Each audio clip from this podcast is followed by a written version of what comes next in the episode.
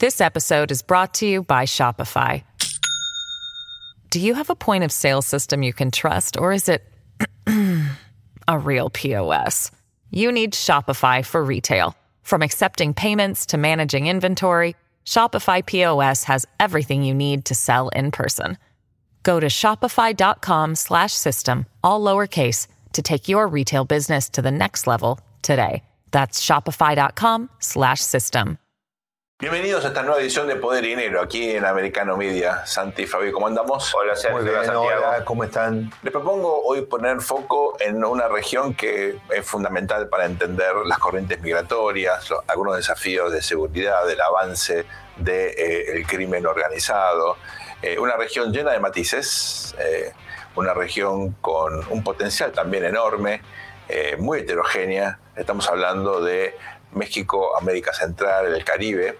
Como ustedes saben, bueno, cuando uno analiza América del Sur, claro, a veces gen- generalizamos porque estamos necesitados por el tiempo, eh, por focalizar en algunos aspectos conceptuales, eh, sin tener en cuenta que, como siempre, el diablo está en los detalles y las diferencias son enormes. ¿no?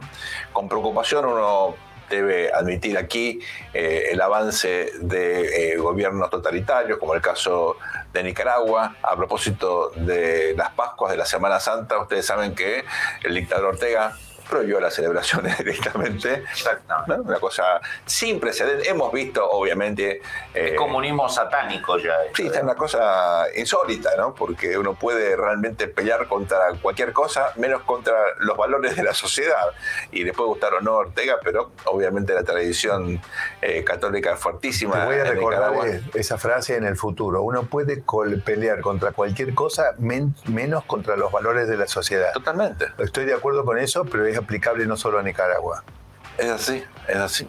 Digo, imponer, prohibir la celebración de una fiesta religiosa, eh, como creo que vale la pena recordar, ¿no? Los intentos en la época soviética de Stalin, ¿no? De, de pe- de luchar contra El Imperio Romano. el programa que así es, ¿no? uno siempre logra el efecto exactamente contrario al que busca cuando eh, se enfrenta a los valores de la sociedad, cuando trata de eh, manipularlos. Pero lo interesante es, uno ve claramente el caso de Nicaragua, hoy hay muchísimo interés, como ustedes saben, en el caso de El Salvador, un líder hiper controversial y muy popular, ¿eh? como Bukele.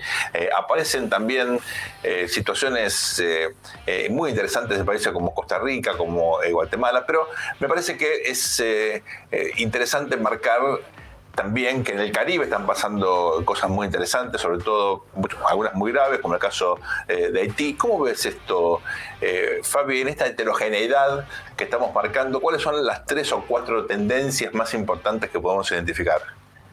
Bueno, la primera tendencia es un creciente deterioro social y político de todas esas zonas. ¿no? Mm. Eh, me acuerdo conversaciones hace dos décadas, después del 11 de septiembre en Estados Unidos, con colegas del Pentágono del Departamento de Estado, cuando me avisaban o me comentaban la decisión de los neoconservadores, eh, apoyado por Hillary Clinton, ¿no? Eh, con votando en el Senado guerras delirantes como la guerra de Irak 2003, que iban a democratizar y estabilizar el Medio Oriente. Eh, yo le dije, mira, ¿por qué no empezás por Centroamérica? Digamos, transformás Honduras, a El Salvador, lo ayudás, le das comercio, enfatizás el rol del Parlamento, de la justicia, creás un modelo, digamos, demostrando en tu, en tu área cercana de donde vienen migraciones, de donde viene droga, de donde se puede infiltrar el terrorismo islámico a través de pandillas latinas que tienen una presencia capilar en Estados Unidos. Y siempre la respuesta era, no es relevante, lo importante es el petróleo, Al Qaeda. Bueno, eh, no se estabilizó el Medio Oriente, Afganistán está gobernado por los talibanes, Irak por los sectores proiraníes y Centroamérica cada vez en peor situación, México ni vamos a decir la situación de violencia y de narcotráfico que tiene, un presidente que dice que con los narcotraficantes hay que abrazarlos y no dispararles, eh, flujos migratorios descontrolados de centroamericanos que llegan a México y de México saltan a, los Estados Unidos, una administración demócrata que hizo bandera sobre la crueldad de Trump eh, en el tema migratorio y ahora está extraditando más extranjeros ilegales que Trump. Y Obama extraditaba más inmigrantes extranjeros que Trump, un muro que se sigue construyendo. Y me parece que una de las grandes deudas pendientes de Estados Unidos, no por caridad, los países no hacen caridad, no son Cruz Roja, no, no son eh, Médicos Sin Fronteras, pero creo que Estados Unidos nunca terminó de entender la importancia estratégica de estabilizar esa zona. Y esa inestabilidad, esa corrupción, ese autoritarismo, obviamente es una gran puerta de entrada a regímenes como China, que llega con su billetera, llega con me importa, no me importa lo que hagas con, con la prensa, no me importa lo que hagas en derechos humanos, ¿no? Por lo tanto, eh, esa falta de visión, esa falta de estrategia, eh, se está pagando caro y es obviamente un terreno fértil para el narcotráfico, para el crimen organizado, para procesos autoritarios. La pregunta que uno se podría hacer es, ¿Estados Unidos no tiene ningún instrumento para dar un ejemplo en el caso de Nicaragua. No hay ninguna medida, sabemos que están persiguiendo eh, a políticos acusados de corrupción, políticos de derecha, por americanos en Paraguay, en Panamá. No, no, no hay ningún mensaje fuerte, claro y directo sobre estos regímenes eh, antiamericanos. La respuesta usualmente es no, porque no, no caemos en temas de intervención en países. Bueno, este es el resultado. ¿no? Santiago, ¿cómo, tenés mucha experiencia vos como consultor en la región. Sí. ¿Cómo, ves el desarrollo de este proceso tan singular, tan heterogéneo y tan preocupante como marcaba recién Fabián? Pensar que yo anduve por Venezuela antes de todo este proceso eh, de Chávez y de Maduro, por República Dominicana, por Colombia, en tiempos que bueno, en Colombia en realidad recién hace poco que ha caído, ¿no? En esa época las FARC llegaban por las noches, cuando estábamos en el hotel, eh, trabajaba yo para el Banco Interamericano, el Banco Mundial, eh, llegaban prácticamente hasta los suburbios de la, ciudad, ¿no? Este tema ya no existe. Pero bueno, eh, a ver, me, da la impresión que el tiempo de las intervenciones armadas de Estados Unidos en la región ya pasó.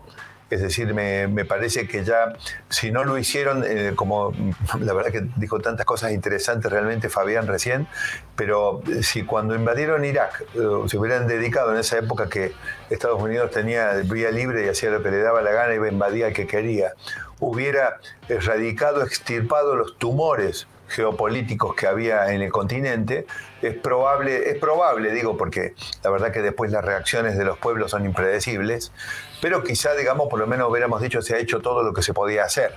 Entonces andabas mirando el resto del mundo y mientras tanto descuidabas tu patio trasero, que hoy es un problemón, es Haití, es, digamos, es un foco permanente de problemas en todos lados. ¿no? Eh, ahora, en esa época, yo recuerdo claramente, yo trabajé en República Dominicana, amigos, no en Haití, pero República Dominicana, eh, Dominicana comparte la isla con, con, Haití.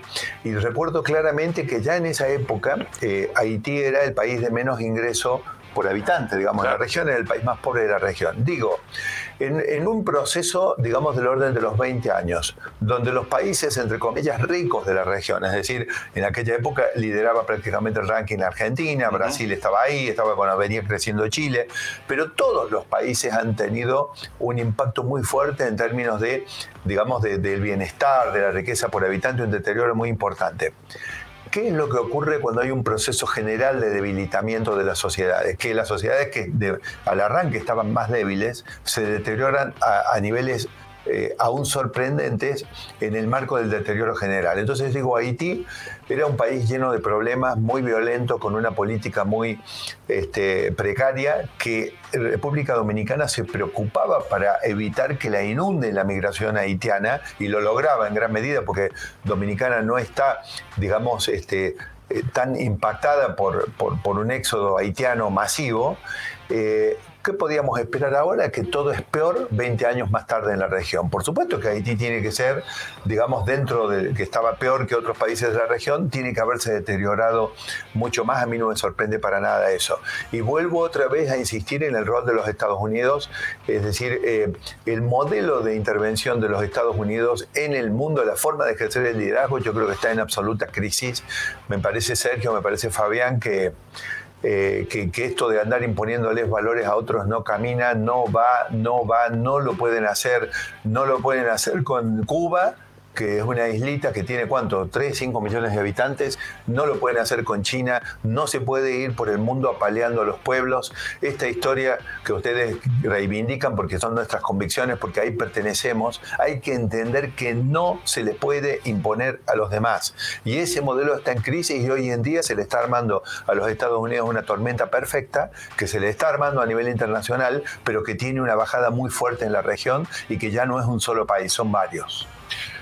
Cuando ustedes analizan las cuestiones o desafíos más importantes de una sociedad moderna, lograr gobernabilidad, ¿eh? sobre todo cuando uno quiere tener un sistema democrático que siempre tiene exigencias adicionales, una capacidad mínima del Estado para asegurar la paz social, estabilidad política interna, generar un entorno mínimamente propicio para que haya desarrollo económico. Bueno, estas son las cosas que en general faltan en... Eh, en muchos países de América Central, eh, en muchos países del Caribe, y a veces hay esfuerzos de arriba hacia abajo, con liderazgos muy fuertes, para imponer eh, algunas cuestiones que tienen lógica, uno las comprende en el sentido de dónde surgen, de cuáles son los incentivos, las restricciones, pero que muchas veces, claro, son individuos que por sus características personales, por el entorno, suelen eh, lamentablemente a veces caer en excesos, ¿no? como puede ser el caso de El Salvador. Vamos a avanzar con estos temas eh, luego esta muy breve pausa aquí en Poder y Dinero. De alguna manera, esta región de las Américas del mundo es una especie de laboratorio para comprender problemas generales que incluso tienen que ver con lo que pasa en los Estados Unidos. No se vayan, ya volvemos con más Poder y Dinero luego de esta muy breve pausa. This episode is brought to you by Shopify. Do you have a point of sale system you can trust, or is it a real POS? You need Shopify for retail. From accepting payments to managing inventory, Shopify POS has everything you need to sell in person. Go to shopify.com/system all lowercase to take your retail business to the next level today. That's shopify.com/system. Bienvenidos a este nuevo bloque de Poder y Dinero aquí en Americano Media. En el bloque anterior estuvimos analizando la situación general de América Central, del Caribe, por supuesto atendiendo a una enorme diversidad, eh, pero tratando de identificar algunos de los ejes temáticos, conceptuales que nos permiten explicar la evolución de esta eh, región. Hoy creo que conviene focalizarnos en uno de los países históricamente más conflictivos, tal vez más interesante desde el punto de vista eh, sociopolítico, institucional, que es Haití. ¿eh? Y para eso tenemos a un viejo amigo de la casa que nos viene acompañando desde los inicios de este ciclo de poder y dinero aquí en Americano Media. Fue embajador en Haití, conoce muy, muy bien la eh, región en su conjunto, también Cuba. Pedro que es un placer tenerte con nosotros. ¿Cómo estás? Muy bien, muy contento de estar de nuevo en Poder y Dinero por Americano Media. Hace tiempo que no venía. Bueno, un placer, Pedro.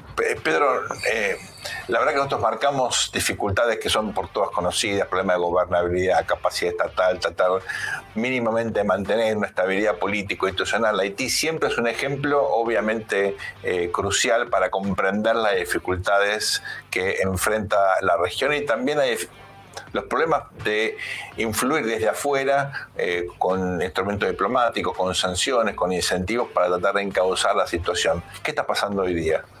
Sí, yo creo que podríamos, para acotar un poco eh, la situación, eh, en dos dimensiones. Mm. La dimensión de la violencia propiamente dicha, siempre creciente, puede hablar un poco de eso, y después hablaría un poco del acompañamiento institucional, de la situación institucional del gobierno de Haití. Eh, después, obviamente, si hay tiempo y hay preguntas sobre el acompañamiento internacional a este, a este tema.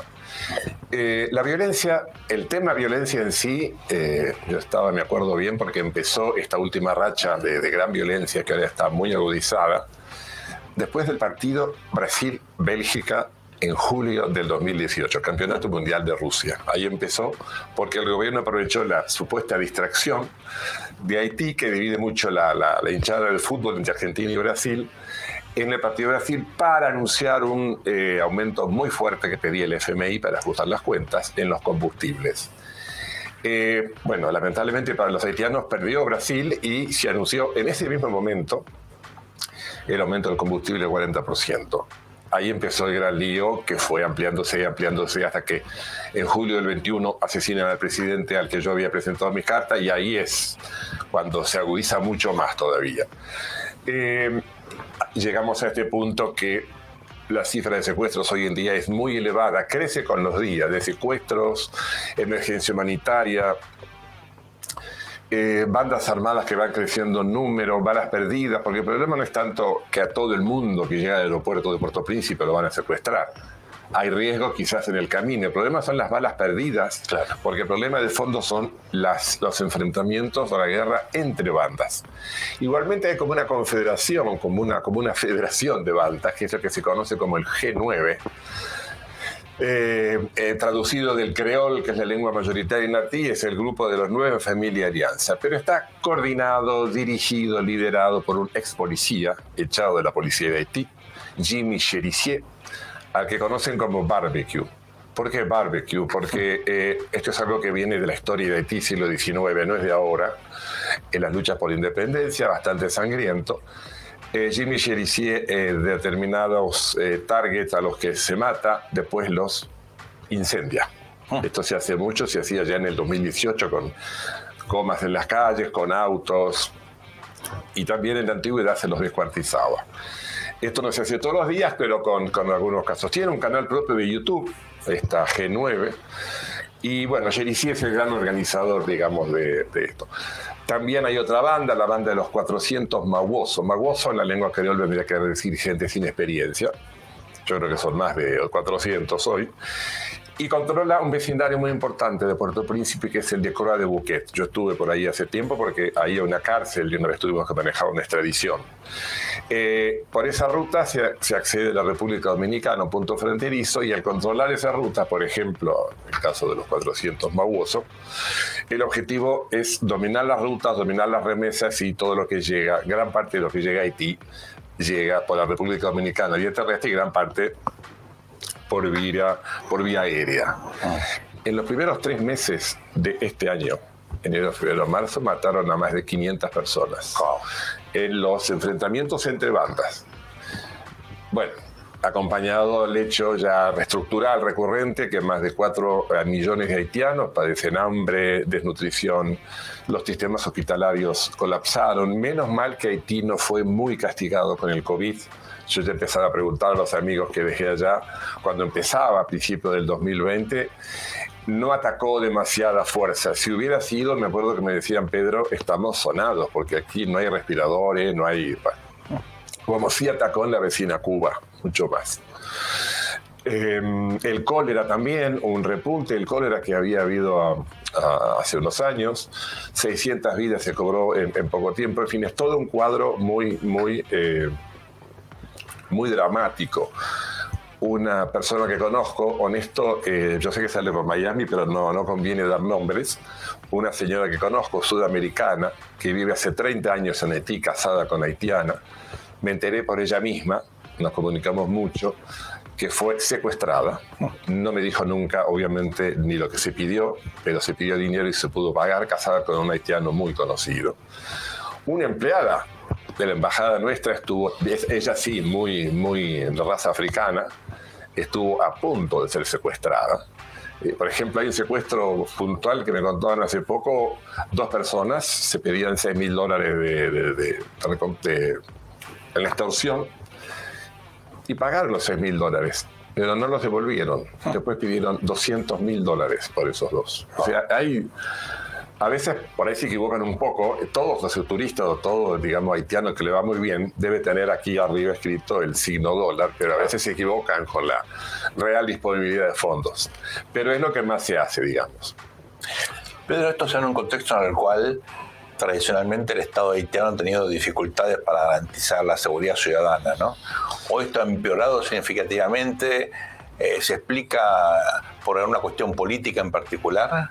Ha empeorado, no, ha empeorado, eh, no hay que olvidarse, eh, Sergio, el 60% del presupuesto nacional haitiano, el 60%, es financiado por el exterior, para los economistas que están aquí. Si no, Haití no funciona. Y miren que funciona como funciona. Eh, la ratio, la ratio de policías por habitante es mínima, creo que es de 1.1 cada mil, la que tiene Haití, y lo menos, lo menos que debería tener es el triple de policías.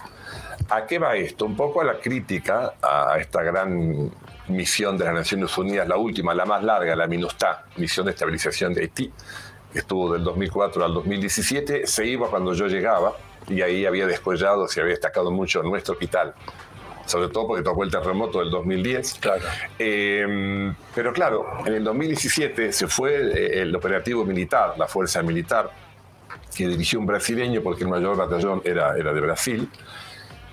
Y al año y medio siguiente, lo que digo en la época del Mundial de Fútbol, volvió eh, otra vez la, la, la, la, la violencia. Es decir, no hay policía suficiente. Se van militares de afuera y y al poco tiempo, en este caso con la, luego del asesinato del presidente, empezó de nuevo a agravarse esto. ¿Para qué sirvió la misión de Naciones Unidas? Para que hubiera paz, para que la gente pudiera caminar en la calle, no se podía antes, no se podía, ya cuando yo fui, no, no, no podía. Una vez vimos desde el auto, digamos, blindado de la embajada, una parejita muy contenta caminando por la calle y dijimos, esto no llegan a las tres cuadras, no, no, no, se puede, o sea, no, no. Pero también haitianos, también haitianos. Es decir, eh, imagínense si esto era 2018, 2019, lo que es, lo que es ahora, ¿no? Y no se pudo construir capacidad local, ¿no? Para que fueran las propias fuerzas policiales haitianas las que garantizaran no, la seguridad. No, porque sigue habiendo una menor cantidad de policías. De, decir, una, una ratio mucho menor de la que realmente haría falta mínimamente. ¿Santi? Bueno, nosotros aquí en Poder y Dinero, Pedro, eh, sostenemos que hay un problema con el esquema, el modelo de liderazgo de los Estados Unidos hacia la región. ¿no? Es decir, es un modelo con muchas prohibiciones, con muchas amenazas, no hagas esto, no hagas lo otro. Bueno, aparecen los chinos, aparece alguno con un... o aparecen los fracasados de la izquierda prometiendo digamos, cosas que nunca fueron capaces de lograr, pero en definitiva estamos mal, que pues no tenemos nada para perder. O del otro lado aparece el papá Noel o el Santa chino lleno de negocios y de cosas y se quedan con todos los recursos estratégicos con nada y Estados Unidos lo único que atina a hacer es a prohibir. Te amenazo, te amenazo, si te vas allá vas a estar en el, en el digamos, el, en el infierno. En el caso de Haití no sería la excepción. Nosotros lo que planteamos es, Estados Unidos lo que debería hacer es, para un ejemplo conocido, que hoy no sería igual, pero un plan Marshall, un plan de desarrollo en la región, liderado por los Estados Unidos con sus instituciones. ¿Cuáles son los espacios para aplicar un plan de desarrollo? ¿Sobre qué bases Haití podría realmente, digamos, recuperarse, desarrollarse, considerando que, bueno, algunos de los recursos yo diría, el principal recurso que siempre hace falta para un proceso de desarrollo es algún nivel de recurso humano, ¿cierto? Pedro, te pido un poquito de paciencia, vamos a ir a una muy breve pausa ahora. Creo que la pregunta de Santi es crucial, porque la pregunta es cómo salimos de esto. Muy ¿no? atinada. Vamos ahora entonces a una muy breve pausa, no se vayan, seguimos enseguida con más poder y dinero. Sign up to The Economist for in depth curated expert analysis of world events and topics ranging from business and culture to science and technology. You'll get the weekly digital edition, online only articles, curated newsletters on politics, the markets, science, culture, and China, and full access to The Economist Podcast Plus. The Economist is independent journalism for independent thinking. Go to economist.com and get your first month free. Bienvenidos a este nuevo bloque de Poder y Dinero. Aquí en Americano Media seguimos conversando con el embajador Pedro von Heiken, que tiene un conocimiento, como ustedes habrán notado, realmente extraordinario de la situación de Haití. Este programa lo estamos dedicando a la región en general, al Caribe, América Central. Marcamos la heterogeneidad, las enormes diferencias, los contrastes. Situaciones que, por ejemplo, vemos aquí la ausencia absoluta de liderazgo y de capacidad estatal en el caso haitiano. Comentamos al comienzo del programa el caso de El Salvador, un contraste casi eh, absoluto, ¿no? con una presencia muy fuerte, un liderazgo que focaliza casi todas sus energías en la cuestión de la seguridad eh, ciudadana. Quedó pendiente, Pedro, esta pregunta fundamental fundamental. ¿Cómo se revierte esto? ¿Hasta qué punto es posible pensar en un proyecto de desarrollo integral que, por supuesto, abarque la economía, abarque el capital humano, eh, tenga, eh, bueno, a, a, algún indicio de consolidación del aparato estatal, aunque sea en las áreas de seguridad ciudadana? ¿Es una utopía pensar esto en Haití? No, no solo, es, no solo no es una utopía, sino que en realidad es lo que la racionalidad y la sociedad civil haitiana pide. Es decir, que no se vuelva otra vez a una fuerza de X años que solamente reprima la inseguridad, sino que se creen las condiciones para el desarrollo, para invertir, bueno, para que de alguna manera, no sé cómo sería el presupuesto desarrollarlo para que haya más, más seguridad, pero también para el desarrollo de Haití. Eh, todos los indicadores económicos y de, desarrollo negativos los tiene al máximo. Un dólar por día, digamos, de sueldo por habitante, e, es muy bajo. Eh, eso me lleva un poco a a la, otra parte, digamos, aparte de la violencia, que es la situación institucional de Haití. Tiene que ver eh, en este momento gobierna el premier, desde que asesinaron al presidente, el premier Ariel Henry, que es un neurólogo que había sido ministro de Moïse, el presidente asesinado. Eh, fue elegido por el presidente dos días antes de, de, ser asesinado, pero nunca se llegó a firmar el decreto. Y lo que es peor, eh, nunca llegó a ser eh, aprobado por el Parlamento, porque el Parlamento, fue, eh, digamos, no existió más desde el 2020, no hubo elecciones, Moïse gobernó por decreto hasta, hasta morirse, pero no solo porque él no quería, sino porque las condiciones, y ahora tampoco están, no daban para un proceso normal de elecciones. por eso no hay Parlamento desde el 2020. Según la Constitución, el primer ministro es presidente hasta que se llame elecciones y se elige otro presidente. Hay dos eh, principales bloques de oposición. Eh, el protocolo de entendimiento nacional, por el senador, un senador que conocí, Joseph Lambert, que era de la oposición, y el denominado Acuerdo de Montana, porque fue firmado en el Hotel Montana, a lo alto de Puerto Príncipe, en agosto del 2021. Y en el 22, un año después, unos meses después, fue elegido eh, Fritz Jean que había sido hace tiempo presidente del Banco Central, como presidente provisorio, muy acompañado por la sociedad civil, mil organizaciones lo apoyaron, pero no contaba con el apoyo del presidente. Y el presidente, que tiene una, digamos, legitimidad de origen, como decimos los politólogos, dudosa, por lo que conté antes, eh, claro, está apoyado por Estados Unidos y por el Core Group, que es un poco lo que queda de un grupo de apoyo cuando estaban Naciones Unidas y que forman parte del Core Group, del que formó parte de Argentina hasta hace unos 10 años, Alemania, Estados Unidos, Brasil, eh, Canadá, España, además de Naciones Unidas, la OEA y la Unión Europea. Sin ese apoyo, eh, este hombre, digamos, elegido por, por, por la por la sociedad civil, muy serio. Él dirige una fundación de estudios haitianos en el norte del país, yo lo fui a visitar. Eh, no puede, no puede tener, tener lugar. Espero te escucho muy eh, atentamente y no puedo sino expresar eh, o, tratar de sintetizar mis dudas en una pregunta que es muy obvia, ¿no? ¿Por qué Haití no logra, viendo tomando como inicio de esta última crisis comienzo de los 90 con el episodio Aristide y compañía, hacemos como 30 años de una especie de bueno, desplazamiento hacia situaciones cada vez más graves, ¿verdad? En materia económica, política, social, institucional. Esto puede tener, eh, con la actual dirigencia en este contexto institucional, como vos marcabas, tan eh, inusual algún tipo de solución o hay que esperar alguna crisis para que haya un salto eh, cualitativo y otra dirigencia o con otros incentivos puedan eh, acordar reglas del juego básicas para salir de esta larga decadencia?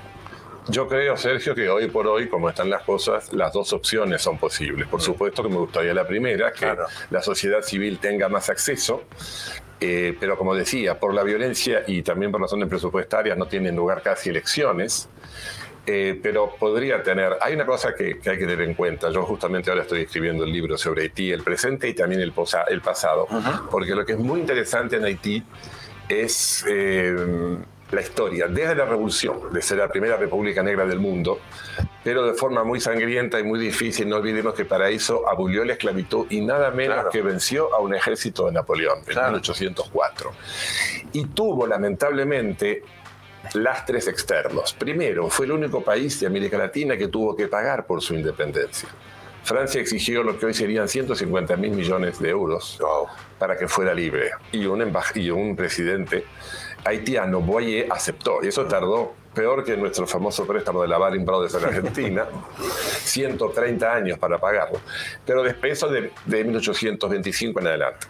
Pero además, de 1919 a 1934, empezando con Wilson y terminando con Franklin Delano Roosevelt, Haití fue literalmente ocupado por Estados Unidos, como después ocurrió después y antes con varios países.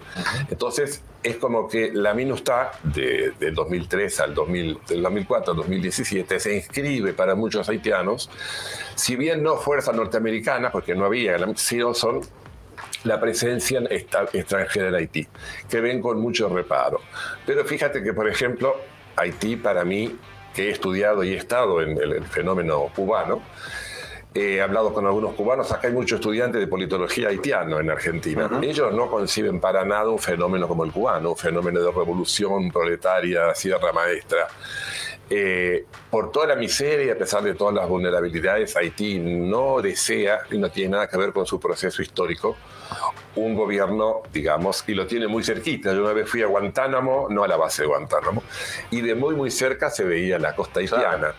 Es decir, no les interesa para nada ese modelo. Hay, por supuesto, gente de izquierda, y está en la historia, y Aristide también, después de Duvalier, fue de izquierda, pero no, no el fenómeno. Eh, Aristide podríamos, entre comillas, decir que fue un poco lo que es Boric en Chile, pero un poco más violento, pero no está pensado una revolución violenta. Pero han hecho la pregunta cientos de veces, pero eh, ¿por qué el contraste en una misma isla entre la República Dominicana y Haití? ¿Por qué Haití no puede de alguna manera emular el ejemplo de su vecino que con todas las dificultades que conocemos, bueno, de a poquito ha ido progresando en función del turismo, la inversión extranjera, algún progreso se efectivamente ha notado, ¿verdad? Sí, creo que insistir podría llegar a tener con su historia, no se puede pensar en Haití sin ver su historia, pero es cierto, es decir, no sé si tengo capacidad para hoy responder mm. en extensamente esa pregunta, pero por ejemplo, el dominicano promedio invierte en su país en turismo. Claro. El haitiano prefiere llevar su dinero a Miami es algo que pasa en muchos países de América Latina. Eh, uno cruza en la frontera, cruza a Dominicana, Santo Domingo, etcétera, es otro país, autopistas, un poco más de seguridad. Eh, es, es, es, una verdadera pena. Muchos, conozco algunos eh, hombres de negocios haitianos que ya están residiendo en Santo Domingo, Santo mm. Domingo, Miami, que ya no están prácticamente en, en, en Haití no han sido las mismas oportunidades. El pasado de los dos países común en el siglo XVII, XVIII y XIX, después se desvinculó, tiene, digamos, eh, connotaciones muy, muy distintas entre lo que hizo España y lo que hizo Francia. Eso daría para más de un, para más de un programa, quizá. Pedro, nos quedan muy pocos minutos. ¿Qué conclusión vos puedes sacar por tu experiencia diplomática de, eh, eh, de estos mecanismos a veces perversos, autodestructivos que tienen los países que no logran romper círculos viciosos que son tan dramáticos, no tan dolorosos, pero que bueno, se terminan como convirtiendo en un dato de la realidad. Yo creo que Haití debería contar más con, eh, aparte del apoyo, por ejemplo, que tiene de Canadá, si, se, si bien aún se sigue discutiendo una fuerza de paz que esta vez encabece Canadá, hay mucho haitiano en Canadá, una comunidad muy grande. Eh, más eh, colaboración y más ayuda de América Latina, de países de América Latina y de Europa. Casualmente, la representante especial de Naciones Unidas en Haití va a cambiar estos días. Era norteamericana, diplomática de carrera, Helen Lalim, y hoy he leído justamente que va a ser una ecuatoriana, una diplomática ecuatoriana, es decir, un poco más de cercanía con los países vecinos. Cuba, hay que decirlo, Cuba ayuda mucho en lo que es salud, con médicos a Haití, también a República Dominicana, que a veces se siente un poco invadida por la cantidad enorme que hay de, haitianos, digamos, de estudiantes y no solo estudiantes. Tiene que haber un poquito más, más de países, digamos, latinoamericanos, europeos, para compensar con el que a veces ven como el cuco, como el, país del norte. Pero muy agradecidos aquí en Poder Dinero por tu generosidad, por tu sabiduría.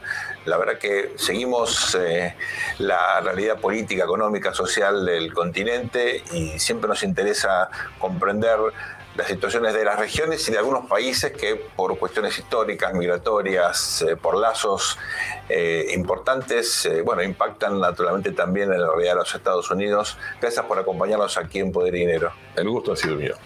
No se vayan ustedes, volvemos enseguida con el último bloque. Ryan Reynolds here from Mint Mobile. With the price of just about everything going up during inflation, we thought we'd bring our prices down. So to help us, we brought in a reverse auctioneer, which is apparently a thing. Mint Mobile unlimited premium wireless. Have to get 30, 30, bit to get 30, bit to get 20, 20, 20, bit to get 20, 20, bit to get 15, 15, 15, 15 just 15 bucks a month. So, Give it a try at mintmobile.com slash switch. $45 upfront for three months plus taxes and fees. Promo rate for new customers for limited time. Unlimited more than 40 gigabytes per month. Slows. Full terms at mintmobile.com. Bienvenidos a este cuarto y último bloque de Poder y Dinero aquí en Americano Media. Hoy dedicamos el programa a focalizar en el caso de Haití con una perspectiva un poquito más amplia, entendiendo en un contexto obviamente de heterogeneidad, de, eh, de muchos contrastes, qué está pasando o tratando de entender qué está pasando en América Central, en el Caribe, con eh, países que vienen atravesando eh, un proceso económico, político y social caracterizado, creo yo, por tres elementos eh, muy, pero muy importantes. Primero, dificultades para conformar eh, procesos de desarrollo económico que generen oportunidades suficientes para que las poblaciones de esos países tengan la ilusión de la movilidad social ascendente, aunque no se logre en el corto plazo, bueno, un horizonte de mejora aunque sea eh, parcial. Dos problemas de gobernabilidad muy serios, ¿eh? gobiernos eh, inestables o gobiernos que por ahí logran finalizar sus mandatos, pero en un contexto en el cual no logran responder a las principales demandas de la ciudadanía, por eso son, cuando hay sistemas democráticos son muy endebles, muy frágiles, con sociedades civiles también muy, muy fragmentadas. Y el tercer elemento, naturalmente, eh, el drama de la inseguridad ciudadana, redes de crimen organizado cada vez más consolidadas, situaciones de violencia muy importante, eh, con estados incapaces de, obviamente, eh, responder a semejantes desafíos. Estos tres elementos, problemas económicos, problemas políticos, problemas de inseguridad, generan como enormes círculos viciosos y como ustedes se preguntan cuáles son los motivos, eh, por ejemplo, de estas olas migratorias que terminan por ejemplo, generando problemas humanitarios en la frontera sur, eh, situaciones de violaciones masivas a los derechos humanos. Bueno, tiene que ver obviamente con factores de expulsión. Por eso nos parecía muy relevante eh, analizar este fenómeno y gracias a la entrevista con el embajador Pedro von Heiken pudimos poner una especie de lupa, de, foco, de zoom en la situación de Haití. ¿Qué aprendimos hoy? Bueno, que efectivamente, de manera endógena, o si ustedes quieren, con el tipo de intervención, de ayuda externa que eh, tenemos hasta ahora, es imposible romper esta dinámica. Vale decir, esperar que de forma autónoma estos países eh, logren efectivamente romper estas inercias tan eh, complicadas es muy, muy difícil. Y el tipo de intervención extranjera que hemos visto hasta ahora, por ejemplo en Haití, que es un país que ha tenido eh, muchísima ayuda, el, es casi 60% nos contaba el embajador Forheiken del presupuesto haitiano, depende eh, de la ayuda externa. Bueno, eso lamentablemente tampoco sirve. Hemos tenido procesos de intervención largo de Naciones Unidas, más de 10 años, que no logró construir capacidad estatal, infraestructura estatal en Haití para que puedan gobernarse autónomamente. ¿Se acuerdan del gran fracaso en Afganistán? De este retiro humillante de los Estados Unidos después de dos décadas de presencia en ese país, el fracaso en poder efectivamente generar las condiciones domésticas para que haya un gobierno eh, estable, condiciones de gobernabilidad, aunque sean mínimas. Cayeron lamentablemente las instituciones eh, afganas en manos de los talibanes y hoy la situación es igual o peor a la que teníamos antes de la intervención de los Estados Unidos. Bueno, algo parecido vemos en Haití. No quiere decir que la intervención, que la ayuda extranjera no sea necesaria, lo es, pero no la ayuda que estamos dando hasta ahora. Eso no hace la diferencia, al contrario, profundiza los problemas porque la percepción que tiene por lo menos un sector de la población local es que se trata de una intervención ilegítima o que se generan situaciones donde lamentablemente la ayuda no hace la diferencia y es lo que estamos viendo lamentablemente en muchos casos, lo hemos visto repetidamente en África, lo vemos eh, en Asia eh, y eh, efectivamente en América Central, particularmente en Haití, indudablemente es uno de los elementos que caracteriza la situación actual. Lo hecho no sirve. ¿Quiere decir que no hay que hacer nada? No, hay que hacer cosas, pero hay que pensar de forma diferente. Aquí en Poder y Dinero, Santiago Montoya siempre enfatiza la gran experiencia del programa de reconstrucción. ¿eh? Que eh, vino después de la Segunda Guerra Mundial, que permitió la reconstrucción de Europa, que permitió que Japón se convirtiera en una potencia eh, muy, muy significativa, que fue la que finalmente terminó ganando la Guerra Fría, porque fue la productividad de la economía capitalista occidental la que en conjunto eh, derribó la amenaza soviética.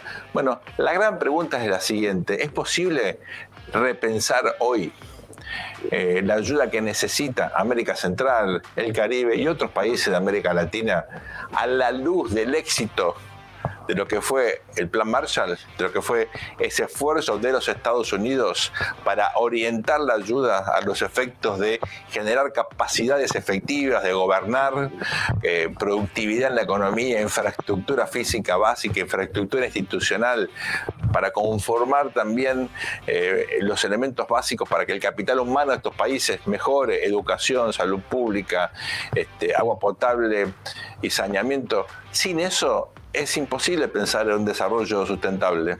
Es imposible pensar en un progreso real que termine finalmente ayudando a los Estados Unidos. ¿Cómo? Bueno, evitando las migraciones, acotando los flujos, generando estabilidad política, generando condiciones que frenen, por ejemplo, la incursión, la inserción de China como un factor de poder fundamental en estos países. Miren, los espacios políticos se llenan. El vacío de liderazgo de los Estados Unidos, para bien o para mal, hoy está siendo aprovechado por otras potencias que en virtud de estos problemas de gobernabilidad, problemas económicos, problemas de seguridad, eh, efectivamente eh, ciudadana, bueno, tratan con lo que tienen, con lo que pueden y sobre todo con otros intereses en materia de valores, de aprovechar las circunstancias, de aprovechar la situación. Uno sabe, comprende que frente a la amenaza de eh, Rusia, la invasión de Rusia a Ucrania, a lo que implica China como desafío naturalmente estratégico, a los problemas del Medio Oriente, a los propios problemas internos de Estados Unidos, plantear hoy un plan Marshall parece como secundario, parece como una derivada, uno diría, no de ninguna manera crucial para el futuro del de, eh, país. Sin embargo, si ustedes lo piensan en perspectiva, no solamente el costo de sostener este problema de inestabilidad política, económica, social, de favorecer la consolidación de redes de crimen organizado, sino sobre todo el costo de oportunidad, lo que dejamos de ganar por no consolidar modelos de desarrollo capitalista y democrático en por lo menos un número relevante de países de la región, la suma de las dos cosas, lo que gastamos y lo que dejamos de ganar, es una ecuación que claramente apunta a que el esfuerzo vale la pena. ¿Mm? Porque no hace falta demasiado, lo que hace falta es canalizarlo en las cuestiones más importantes. De lo contrario, estamos alimentando el problema cada día más. Y ¿saben qué? No hay construcción del muro posible, no hay represión posible, no hay manera de frenar corrientes migratorias si no apuntamos a las causas que explican este fenómeno, más que las consecuencias del mismo. Por eso me parece que mirando en perspectiva, en el largo plazo, con la pluralidad evidentemente de eh, eh, casos específicos que por supuesto obligan a no generalizar. Ya vamos a dedicar un programa de poder y dinero al caso de El Salvador, porque efectivamente ahí hay un liderazgo como el de Bukele, que con todas las críticas que puede llegar a recibir por los excesos autoritarios, eh, algunas exageraciones, responde a una demanda genuina de la sociedad y no por nada es un líder tan popular, cuyo ejemplo está trascendiendo la frontera de El Y efectivamente influye en otros países de la región y más remotos. Bueno, si no solucionamos los problemas del fondo, van a surgir liderazgos a la Bukele. A los que no les gusta estas reacciones tienen que preguntarse qué hicieron para evitar que surjan. Esto ha sido Poder y Dinero. Gracias por acompañarnos. Dedicamos este programa a una región que no siempre eh, obtiene el, interés que en nuestra opinión eh, merece. Nosotros volveremos eh, muy pronto. Estamos muy agradecidos por acompañarnos. Estamos aquí en Americano Media. Esto ha sido Poder y Dinero.